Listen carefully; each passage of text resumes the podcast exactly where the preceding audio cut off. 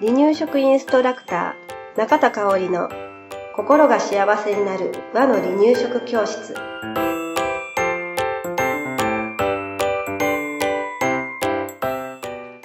第143回です。番組アシスタントの山本智子です。よろしくお願いしはい、ます。今日もよろしくお願いします。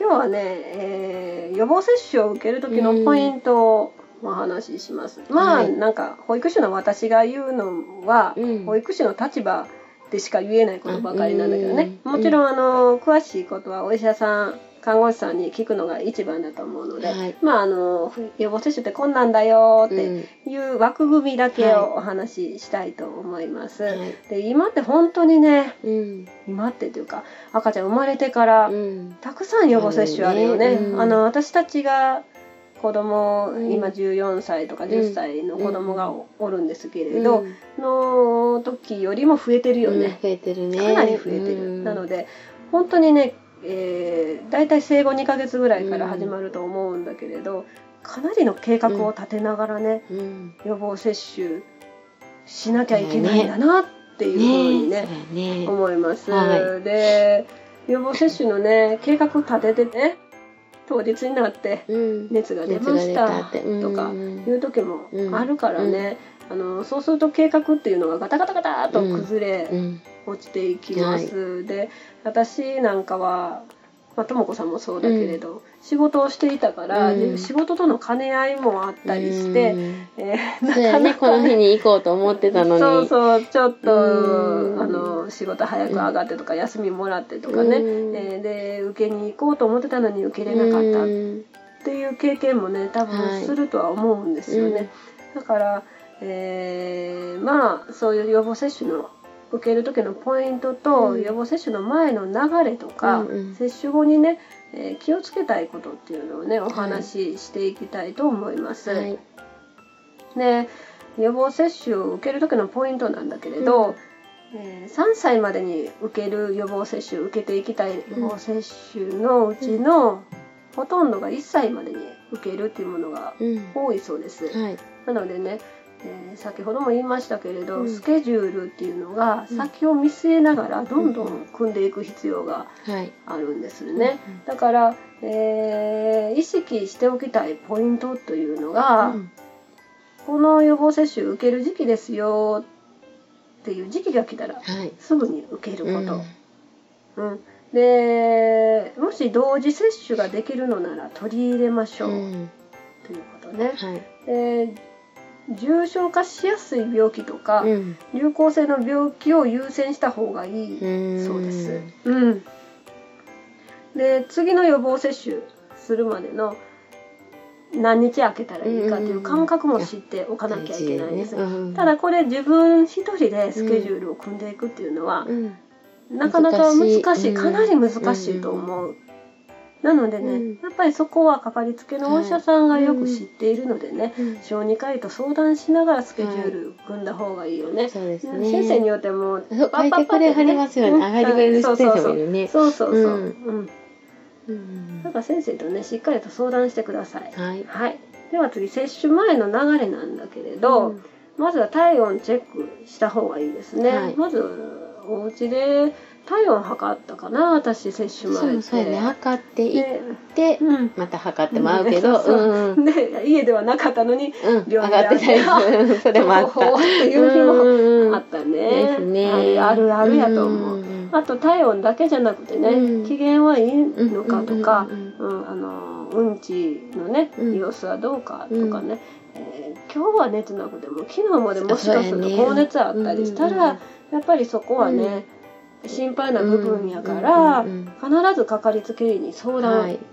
しなきゃいけない、ですね。うんうん。と思いますね。はい。あとは予防接種の資料をもらうと思うんですが、うん必ず読んでください。うん。で読んでから予診票に記入をする、うんうんそれはなぜかというと、うんその予防接種の必要性がまず書かれてるでしょ、うんで受ける時期とか副反応うん。っていうことも書かれてる、うん。だからそれを親としてね知っておくことが大事なのかな、うん。うん、であとね予診票に記入する時はね、うん。えー赤ちゃんの起用歴、うん。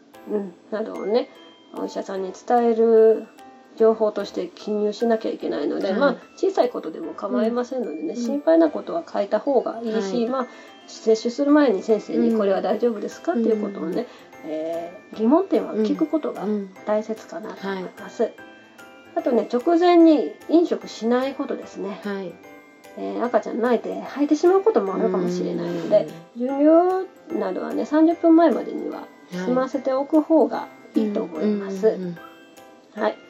あとはね、脱ぎ着しやすい服装にするのも大事だようんね。はいうん、聴診器でまず胸の音聞きますね。あの背中の音も聞きます。うんうんで、あとは腕を出して、あうんうん、摂取するのでね、うん脱ぎ着しやすい服がやっぱりいい。ですねね。うん。あとは病院によっては、お母さんが靴を脱いで入らなきゃいけない病院もね、ね中にあると言います。うん。あの、そうそう、うちがよく使っている小児科じゃないけれど、うん。内科さんは靴を脱がなきゃいけない。ベッドにだけあげるかな？えあ、じゃなくて、うん。入り口で靴を脱ぐ。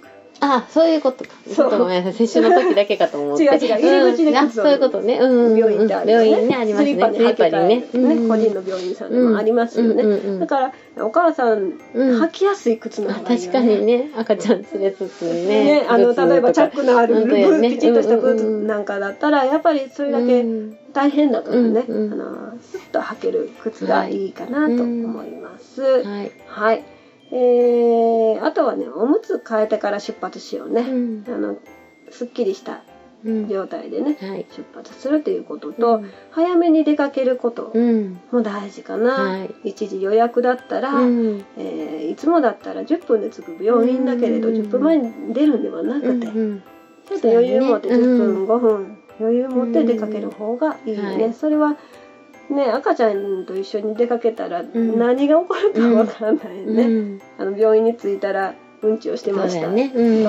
あると思うので、はい。えーなかなか子供と一緒に出かけるのはスムーズにいきません、うん。今でもスムーズにいかない、我が家。用意がいろいろ。もう何時って言ってるのにって思いながらね、うんうんうんうん。いますのでね、はい。はい、だからあの赤ちゃんもママも余裕な気持ちでね、うん。病院に入った方がね、うん。えーほっとするじゃないですか。ねうんうんなかなか私できないことなんですけれど、えーそんな感じで、うん。えー病院入りしましょうね。うん。はい。はい。で接種後なんですけれど、えー30分ほど病院で様子を見るものもありますね。はい。で接種後は家でゆっくり過ごしましょう。うん。うん。特別ねあの病気ではないので、うん。特別な生活をする必要ないんですけれど、はいなるべくどっかに寄ったりして長い時間外にいるのではなくて、うん。帰宅して家でゆっくり過ごすっていうのが基本かなと思います。でもし保育所に行ってる場合で、うん。朝接種して、えーっていう場合はうん。保育士さんに必ず知らせてくださいね。一日の生活をね、はい。調整してくれると思いますのでね。はい。であとはお風呂は OK うんですね。当日 OK です。はい。私ら子供の時あかんってダ言われてたから。メな時はなんかねね。注射の後はっていうイメージがそうそう、ん。だから、んうちの母なんかは、うん。孫たちが OK って言われても、ああかん。あやめときって。絶対あかんって言って、うんあのお風呂はうちの息子娘はダメって言われてたんだけれど、うん。今はねあのお風呂入って大丈夫だよって言われています、はい。ただあの予防接種したところをね、うん強くこすったり揉んだりっていうのはやめましょう、はい。で入浴後はねいつもより早めに寝ることもねおすすめします。はい。で予防接種の後ね、うん。赤ちゃんに気になる症状が出たらね、はい。えー必ずお医者さん相談してください。はい。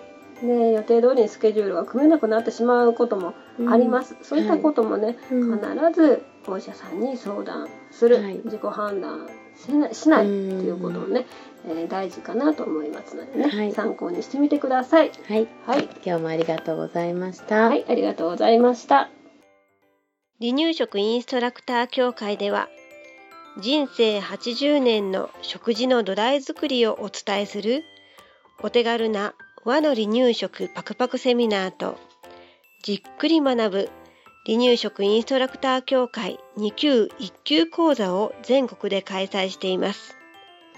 また、2018年11月からは離乳食の専門講師を育てる離乳食インストラクター養成講座を行っています詳しくは離乳食インストラクター協会ホームページをご覧くださいね。